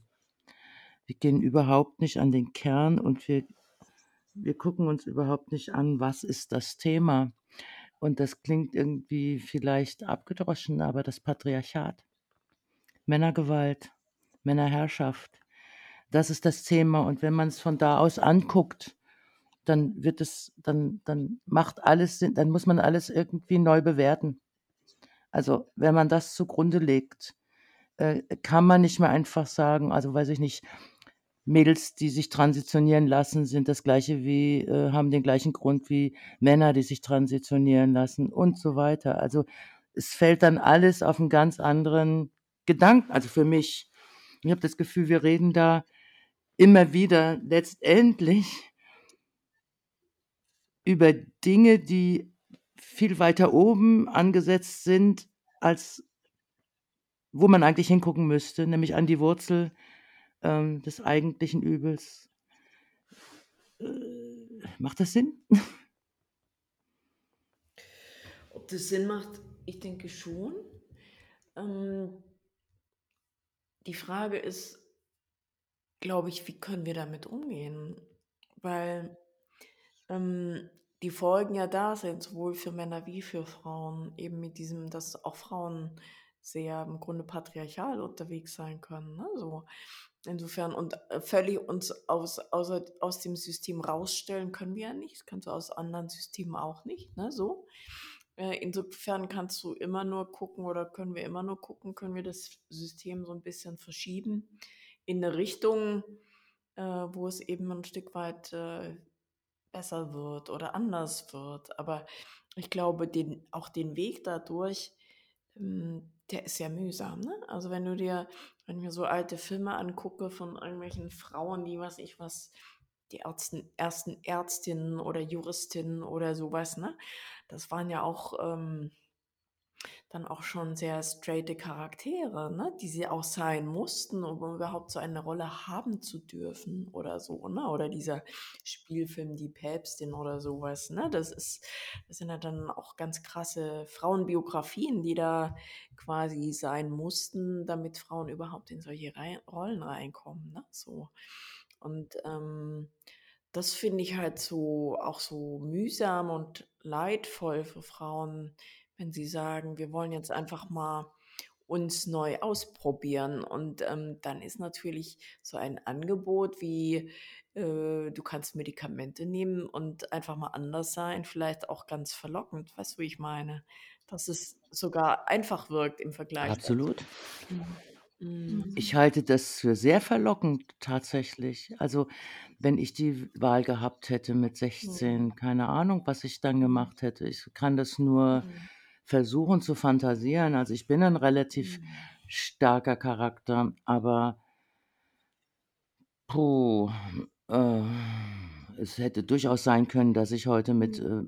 Errol Flynn Bart, den fand ich immer gut, rumrennen würde und mit Appenbrüsten und vielleicht schon tot wäre, weil ich bin also in inzwischen in Mhm. einem Alter, wenn ich die ganzen Jahre die Medikamente genommen hätte, wäre Mhm. ich wahrscheinlich inzwischen hinüber mit den anderen Erkrankungen, die ich als Frau sowieso, ähm, quasi also als Mensch, Mhm. der ich bin, hatte. Mhm. Also, ich wäre wahrscheinlich weg, ja, inzwischen. Und es ist ja, es ist einladend, weil wenn ich wenn ich, ähm wenn ich als Mann passe und, äh, Frauen Mhm. passen einfach besser als Männer, muss man einfach sagen. Ähm die führen mich viel leichter auf auf also aufs Glatteis, sondern wenn ich wenn ich 'n transidentifizierte Frau sehe, die, äh, voll transitioniert ist äh, wenn ich nicht ihren Arm sehe, würde ich das vielleicht schlicht und ergreifend würde ich sie vielleicht schlicht und ergreifend für 'n Mann halten, weil wobei man die Transstimmen, nenne ich sie, ja oft erkennt, ähm, weil die so verändert sind durch die Hormone. Aber dann bin ich wieder bei dem Punkt, wo ich sage, das ärgert mich dann wieder so immens, dass dahinter dann doch eben wahrscheinlich andere Interessen stehen. Also, dass dann 'ne Medizinindustrie dahinter steht, die sagt: „Wir wollen jetzt einfach mal ausprobieren, wie es denn geht. Also, was können wir an dem Körper verändern, dass Männer Kinder kriegen können“ und weiß ich was, ne? Also, so ich glaube, das sind ganz andere medizinische Visionen dahinter, äh, die sich im Grunde mit der Machbarkeit des menschlichen Körpers beschäftigen will, als dass es tatsächlich um die Frage dieses einzelnen Menschen geht: „Wie fühle ich mich wohl?“ Weißt du, wie ich meine? So. Mhm. Ähm, und das das ist so das, wo ich mich so immens ärgere und denke, ähm, das sind so un unfaire Angebote dann an die Menschen, die sich irgendwie ja, einfach die Sehnsüchte haben, ne? Also oder Also, es ist abgefahren, wie also, dass Menschen ver äh, sind ja eigentlich sind welche. ethisch verboten, ne? Aber ich halte das auch für Menschenversuche und das ist im Moment en vogue und durch diese diesen ganzen Hype, ähm, können diese ähm, diese Ärzte, die das tun wollen, können das tun in aller Öffentlichkeit. Ja, ähm, aber ich hatte ja neulich das Gespräch mit mit, ähm, Velo und Velo also, weil ich habe gesagt, also, die die Ärzte, die könnten das doch nicht tun. Und, ähm, ich weiß nicht, ob ihr das gehört habt, aber sie hat das sehr gut, ähm, sozusagen kontextualisiert, weil sie gesagt hat, die Ärzte können gar nix anderes tun, wenn eine Diagnose da ist. Dann müssen sie. Also, dann bleibt es dem einzelnen Arzt überlassen, wenn er ein Transkind vor sich hat, zu sagen: „Ne, also, hier sch gibt's zwar 'ne Diagnose, aber ich mache das nicht mit.“ Und dann bedeutet das, dass er seinen Job nicht machen kann, dann möglicherweise gekündigt wird. Aber also, ich glaube, das geht nicht um diese Schicht, ähm, äh, in in der Hierarchie von Ärzten, sondern es geht tatsächlich um um diese Ideologie, die so verbreitet wird, dass dass das die Ärzteschaft mitmacht und bestimmte Ärzte damit ein Heidengeld verdienen. Oder wer weiß, wer da noch hintersteckt, keine Ahnung. Ich will mich jetzt nicht in solchen Vermutungen ergehen, aber dass da irgendwas nicht Also, stimmt, ist ist ist sehr offensichtlich, ja. Jennifer Bilek das Video gesehen. Ich weiß nicht, ob du schon von ihr gehört hast. Ja. Das würde ich absolut machen. Das ist 'ne Investigativjournalistin, 'ne Amerikanerin Und die hat wirklich in 45 Minuten ähm, den ganzen, die ganze Komplexität dieser Ideologie ähm, sozusagen erklärt. Wer dahinter steckt und das ist schon gesagt, dieser, dieser technisch-medizinische Bereich, der Pharmabereich vor allen Dingen, ähm, da sind Banken involviert, also da, ähm, da sind ähm, Anwaltskanzleien involviert, ähm, die das Ganze vorantreiben. Unsere Katze ist jetzt gerade hier auf dem Tisch. Sie schnuppert am Mikro. Ja, natürlich. Und ihr seid auch schon viel zu lange abgelenkt von, also von ihr. Nein, aber, aber Ja. ähm, also ähm, ja, das ist so diese, diese, diese, also ich glaube, es ist auch, es ist auch für eine Gesellschaft und für uns als, als Gesellschaft schwierig und gefährlich, dass wir solche Visionen zulassen, die im Grunde eine völlige Verdrehung unserer Freiheitsvorstellung ist. Weißt du, wie ich meine? Also ich glaube, wir werden durch Freiheitsideologien, die absurd werden, auch, äh, wir führen wir uns selbst ad absurdum. Also wir, wir sind dann nicht mehr glaubwürdig, indem dass wir sagen, wir wollen Freiheit leben, wir wollen eine Freiheit, freie Gesellschaft sein. Das ist ja wunderbar und es soll ja auch so sein, dass wir Freiheit leben dürfen. Aber wenn diese Freiheit dann so zugespitzt wird, dass die Leute irgendwann sagen, so und jetzt wird's absurd, ähm, ich glaube, dann wird's auch gefährlich, weißt du, wie ich meine? Also dann verlieren wir auch unsere Glaubwürdigkeit und unsere, ja auch die, die Basis der Gesellschaft, die das dann noch aushält oder mitträgt, weißt du, wie ich meine? So. Na, wenn ich uns jetzt vergleiche mit irgendwelchen Diktaturen oder so, würden die Menschen ja schon sagen, bei euch in Europa kann man frei leben. Das ist schön, ne? So. Und das ist, ist finde ich, schon ein Wert, den wir haben. Und das ist auch ein Wert von demokratischen Möglichkeiten. Das finde ich super. Ähm, eben, aber wenn das dann so zugespitzt und verdreht wird, dass wir sozusagen vermeintliche Freiheiten entwickeln, auch als Gesellschaft, die ähm, dann so schräg sind, dass die Leute sagen, äh, das ist jetzt aber nicht mehr Freiheit, das ist Absurdität oder so ein bisschen ähm, sich selbst abschaffen ist das, weißt du? So in, in dem Bemühen um Freiheit. Also, weißt du, es gibt, es gibt Frauen, die müssen, die müssen einfach richtig harte Jobs machen, um existenziell zu überleben, als Alleinerziehende oder als was auch- immer, ne, was für Konstellationen auch immer. Und, und dann rennen Leute rum, die sagen, so, und meine Freiheit ist jetzt aber hier, ne, so, ich, ich werde jetzt ein völlig anderer Mensch, ne, da muss ich doch sagen, verkenne ich doch auch die sozialen Herausforderungen total. Also in denen die Menschen stehen. Oder ist doch auch ein Stück weit ein, ein Verhöhnen dann von, von anderen Lebensbiografien, die es dann in einer Gesellschaft gibt und auch von gesellschaftlichen Verantwortungen, wo ich denke, Mensch, was tun wir denn jetzt gerade wieder? Also was haben wir denn für absurde Themen, um die es geht? Wo, wobei wir gleichzeitig ganz, ganz andere Herausforderungen haben, auch soziale Herausforderungen oder Bildung oder was auch ich, ne? Also wie, wie sieht die Zukunft der Kinder tatsächlich aus, ne? Und dann werden wir von solchen Themen beherrscht, wo ich dann denke, also das ist schräg. Ne? Absolut. Also ich denke, in, in, in anderen Ländern ist das ähm, möglicherweise weniger, wo die Leute arm sind und wo sie einfach über, ums Überleben kämpfen müssen, äh, auf, auf, auf unterschiedlichsten Ebenen. Ähm, die denken dann nicht darüber nach. Also äh, ob sie jetzt Männlein oder Weiblein sind und wie sie das verändern können, sondern ich glaube tatsächlich, das ist ein Luxusproblem im Großen und Ganzen. Nicht überall und nicht immer, aber ich glaube, das hat was mit dieser Wohlstandsverwahrlosung zu tun, dass wir nichts anderes mehr im Kopf haben, als unsere Identität in den Vordergrund zu stellen, was auch immer die sei, und ähm, nicht mehr uns mit dem zu beschäftigen, also mit mit dem, was tatsächlich äh, bedrohlich ist oder das, was tatsächlich wichtig wäre zu verändern, dass Frauen zum Beispiel nicht einfach ähm, umgebracht werden, also alle drei Tage.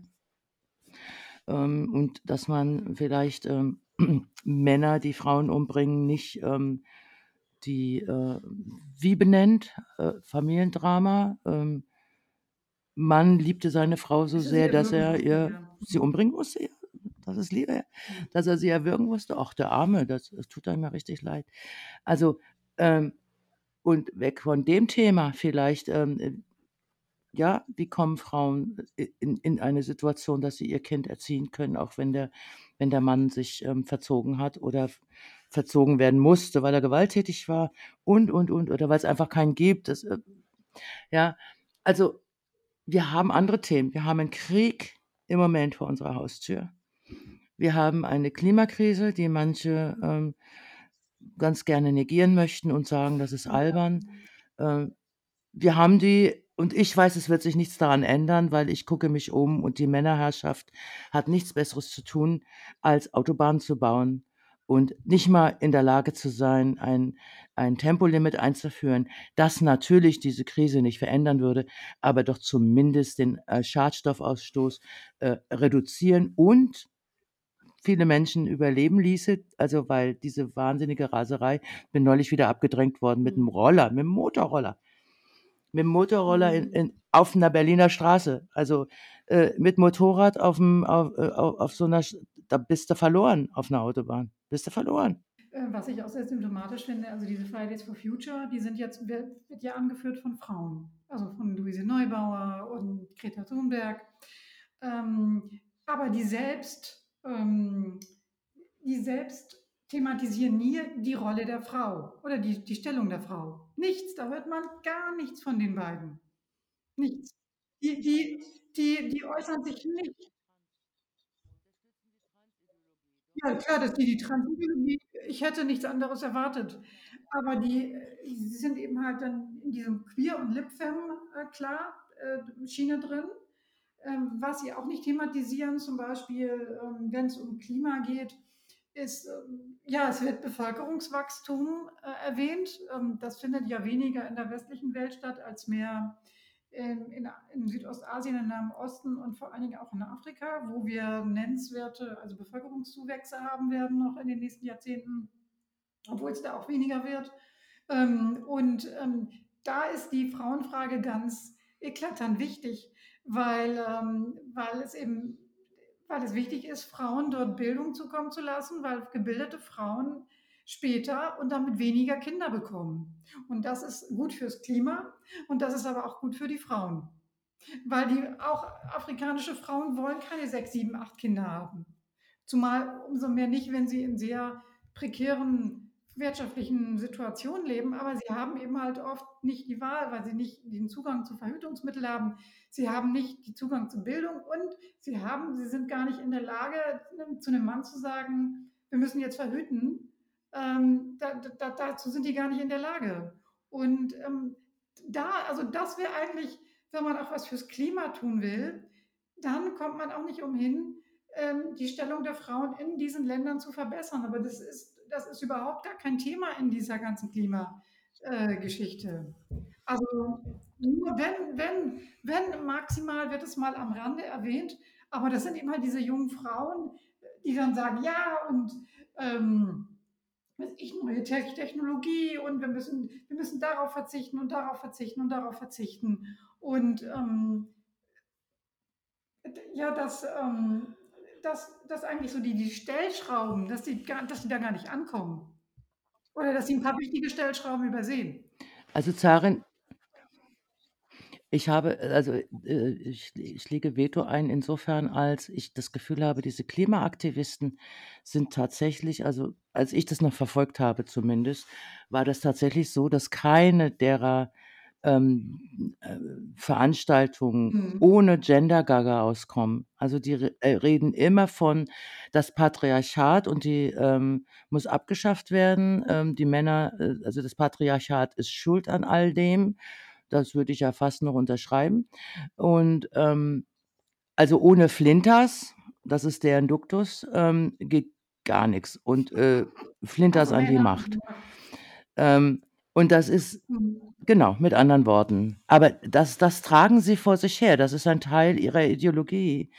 Ähm, und ich hätte überhaupt kein Problem damit, also wenn die, ähm, Transaktivisten sagen würden: „Na ja, Ähm, das beschäftigt uns auch, wenn sie gefragt werden oder wie auch immer.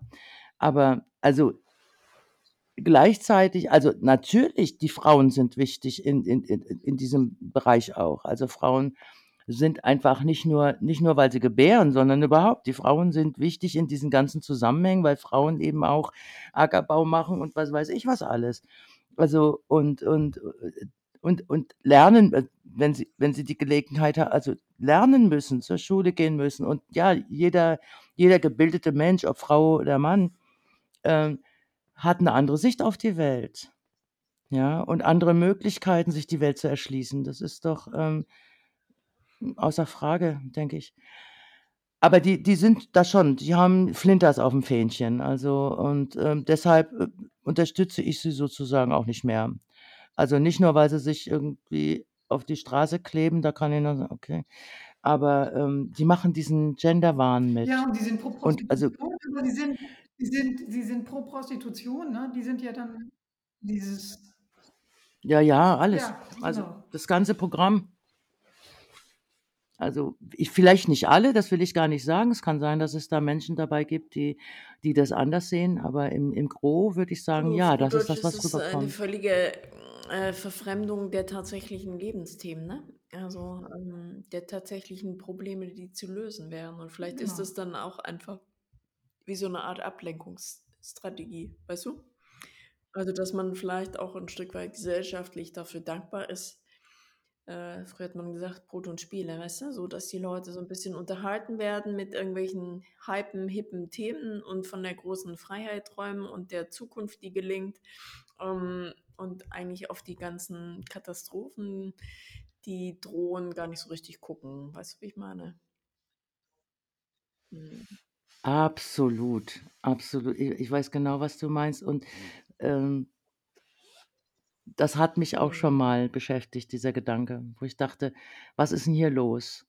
Und was ich am, am, am bedrohlichsten finde, dass ähm, Leute sich jetzt freuen über äh, darüber, dass ähm, die FDP und die Grünen sich geeinigt haben im Zusammenhang mit dem Selbstbestimmungsgesetz, dass sie also jetzt ähm, schreiben werden und planen werden, wie das aus, aussehen soll.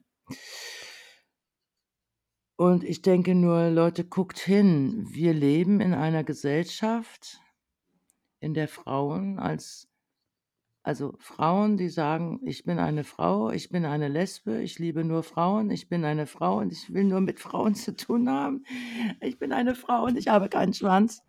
Dass eine Frau, die sowas sagt, ähm, gedisst werden darf mit erstens einem, einem Schimpfwort, was sie sich selber ausgedacht haben und ähm, zweitens äh, einem, äh, einem Begriff, der wirklich so unter der Gürtellinie ist, nämlich Scheißhaufen. Ähm, das darf alles passieren und das macht die Gesellschaft, nicht nur die Gesellschaft macht das mit, das machen die öffentlich-rechtlichen Sender mit und das macht die Regierung. Die Regierung unterstützt schlimmstenfalls diese diese Art und Weise mit ähm, 51 Prozent ihrer Bevölkerung umzugehen. Und viele, viele Handmaidens unterstützen das auch.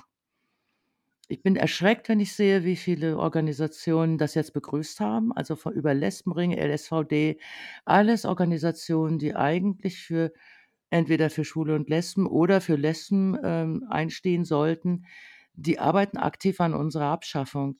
Und was ich, was ich problematisch finde, ist, dass das mich immer mehr an einen autoritären Staat erinnert. Das kommt alles noch so ein bisschen gefällig daher, aber wenn man sich wirklich anguckt, was ist hier los, was passiert, wie werden in diesem Zusammenhang ich auf andere Themen gucke ich gar nicht, weil mir sonst das Gehirn explodiert. Aber wenn ich nur den Umgang mit Selbstbestimmungsgesetz sehe, dann haben wir de facto in meinen Augen die Demokratie längst verlassen. Das ist kein demokratischer Mhm. Prozess mehr. Äh, und da wird mit Gewalt, Diffamierung und allem Möglichen gearbeitet. Und es wird eine Scheindemokratie aufrechterhalten durch dieses Queer-Leben, Tralala-Paket, wo Leute eingeladen werden. Und keine der feministischen, keine einzige, die ich wüsste, der feministischen Organisationen, die sich um die Rechte und, und den Schutz von Frauen, Lesben und Kindern einsetzt, keins davon Mhm. Äh, Aber ist ich finde das dabei. gar nicht so Ja. unrealistisch, dann auch drüber nachzudenken, ob es nicht auch ein Stück weit eine Unterwanderung von Demokratie ist. Weißt du, wie ich meine? Also, äh, wo ich eben, du weißt ja nicht, welche Kräfte dahinter wirken. Und ich glaube eben, dieses unser, unser, unsere freie Gesellschaft ad absurdum zu führen, funktioniert ja so. Weißt du, wie ich meine? Also durch so eine, durch so eine äh, Diktatur der Freiheit weniger, weißt du, wie ich meine? Die dann sozusagen die Freiheit der Gemeinschaft irgendwann beschneidet oder umgeht, weißt du so?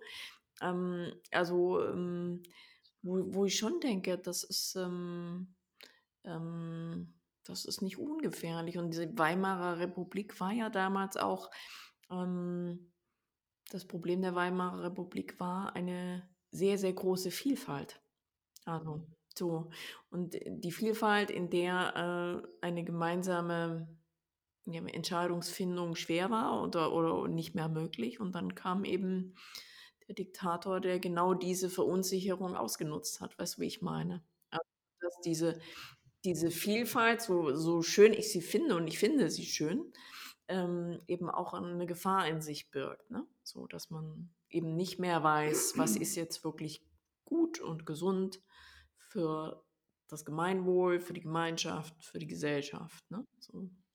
Also das Problem, ähm, das ich sehe bei der Queer Theory, dieses Post poststrukturalistische, dass man eben halt Normen und Werte ähm, nicht erweitert oder mal überdenkt, sondern man will sie abschaffen im Prinzip. Und dafür schickt man Rabauken vor.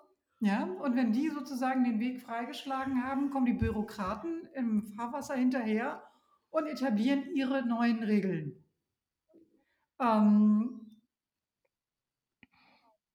Also ich finde, ja, das läuft parallel. ja. Ich habe das mm, Gefühl, das läuft gerade parallel. Ja, Also ich meine, Sven? Lehmann ähm, äh, befindet sich auf dem CSD und, und feiert Transleute. Und zum gleichen Zeitpunkt kriegen Lesben Mhm. aufs Maul von der gleichen Truppe. Und da wird nichts zu gesagt. Das wird nicht mal ver, das wird nicht mal verurteilt, sondern die Lesben had it coming. Also nach dem Motto, die sind bösartig und aggressiv und da müssen Sie sich nicht wundern. Also was ist das? Das Ja, ist, äh, gehört ja auch genau zu der Altersgruppe, die im Moment also besonders gerne auf ähm, ähm, den ältere Frauen oder mittelalte Frauen halt ein, ein Dorn im Auge sind. Ne? Die haben jetzt die Zepter übernommen, also die Mitte 30-Jährigen. Die hm. sitzen jetzt in den entsprechenden Führungspositionen. Und äh, die mögen natürlich nicht ausgebremst werden von Personen, die vielleicht äh, 20 Jahre älter sind und schon mehr Erfahrung haben. Und ähm, da äh, gerade in dieser, dieser Frage dieser Gender-Ideologie sind es natürlich ähm, in aller Regel Frauen und vor allen Dingen auch dann viel lesbische Frauen, ähm, die natürlich auch mit ihrer Erfahrung, also früheren Erfahrung, ähm, auch aus der ähm, aus den Schwulen- und Lesbenbewegungen, die Sven Lehmann ja nicht hat. Der war ja, war noch, war ja noch zu jung ähm, für diese Zeit. Ähm, dass die ihm natürlich entgegentreten und sagen, nee, das, was du da machst, ist, ähm, ist homophob.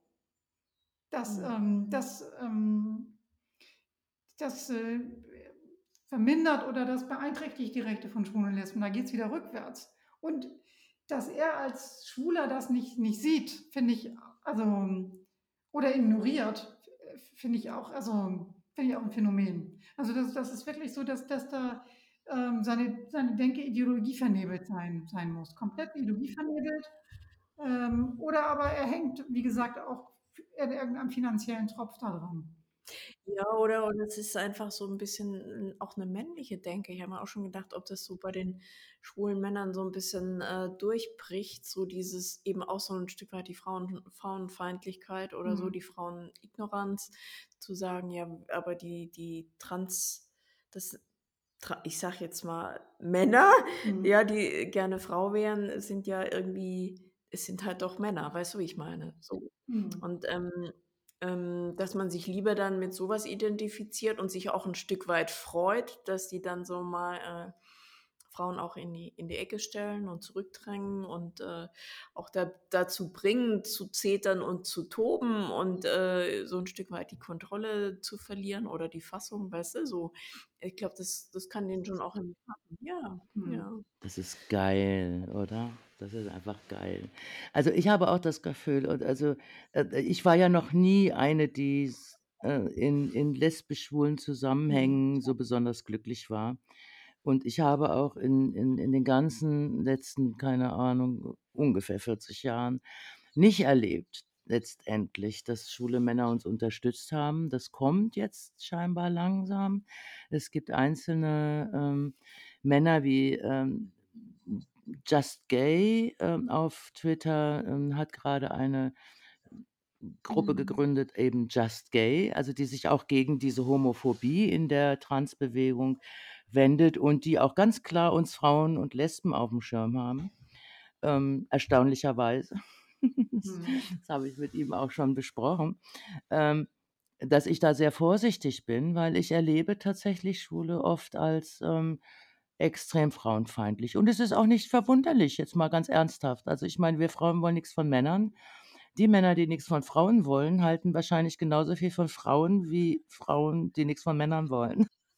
Ja, ich glaube ich glaube, wir sind nicht so männerfeindlich, wie die frauenfeindlich sind. Mhm. Und vor allen Dingen, wie gesagt, ähm, da kommen ja auch immer die Macht äh, das Machtgefälle mit ins Spiel. Schwu schwule Männer sind am Ende auch Männer, die haben sind privilegiert und wir sind, ähm, Frauen und obendrein noch Lesben. Also, wir sind im Prinzip doppelt diskriminiert.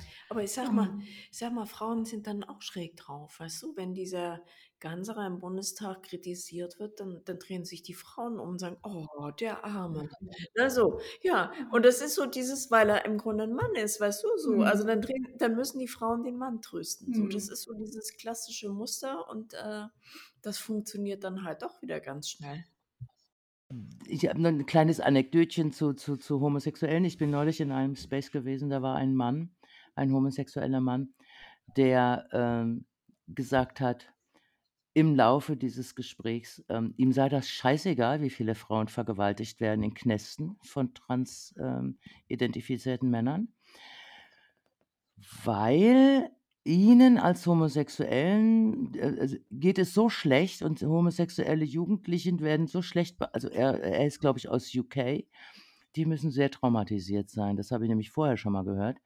Ähm, ihnen als Jugendliche, äh, oder als homosexuelle Männer geht es so schlecht und die haben so ein Martyrium zu ertragen, dass die Anzahl von Frauen, die im Knast potenziell vergewaltigt werden könnten von einem Tim die schafft es überhaupt nicht, ähm, äh, zu erreichen, das Leid der homosexuellen Männer. Ihm ist das scheißegal. Wo ich denke: „Du hast deinen Frauenhass jetzt deutlicher gezeigt, als du das, äh, jemals in irgendeiner anderen Form hättest machen können.“ Ich bedauere, dass dass dass homosexuelle Männer gequält werden in ihren Gesellschaften, Mhm. je nachdem, wo sie leben. Das ist überhaupt keine Frage. Und da würde ich die würde ich auch jederzeit unterstützen. Aber ich würde nie so also, nicht so weit gehen zu sagen: „Mir ist das doch scheißegal, ob ob du, ähm, ähm, vergewaltigt Ja, wirst, also, ich habe weil ja mir geht es schlecht.“ Ja. Also, die die Erfahrung, die ich gemacht habe mit schwulen Männern, ähm, auch grade wenn's, ähm, um Sport geht, ähm, dass die einfach genervt sind auch, äh, von dieser ganzen Diskussion und dass die weder transidentifizierte Männer noch transidentifizierte Frauen in ihren Raum haben Räumen haben wollen. Die wollen einfach unter sich bleiben. Und wir sind quasi die interessiert es nicht, ähm, ob es vielleicht auch Lesben gibt, die Gewalterfahrungen mit Männern gemacht haben und die einfach diese Typen nicht in ihren Räumen wollen. Das interessiert die nicht die Bohne. Die sagen: „Ne, wir wollen die nicht in unseren Räumen haben, also ihr seid die Resterampe, dann schwupps rührt's zu euch. Ihr könnt euch damit abgeben. Es interessiert uns doch nicht.“ Ganz ganz ga einfach ganz klare Aussage. Und, ähm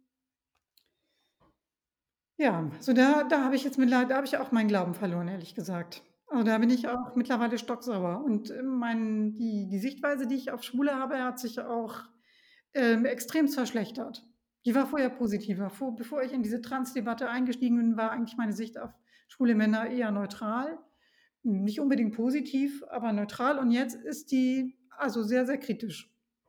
Also, ich habe kei also, kein Vertrauen mehr zu diesen äh, zu schwulen Männern, keins. Also, ähm die die würde ich nicht auf die würde ich nicht zählen. Ganz im Gegenteil, eher wird man von denen äh, kriegt man von denen noch Fußtritte.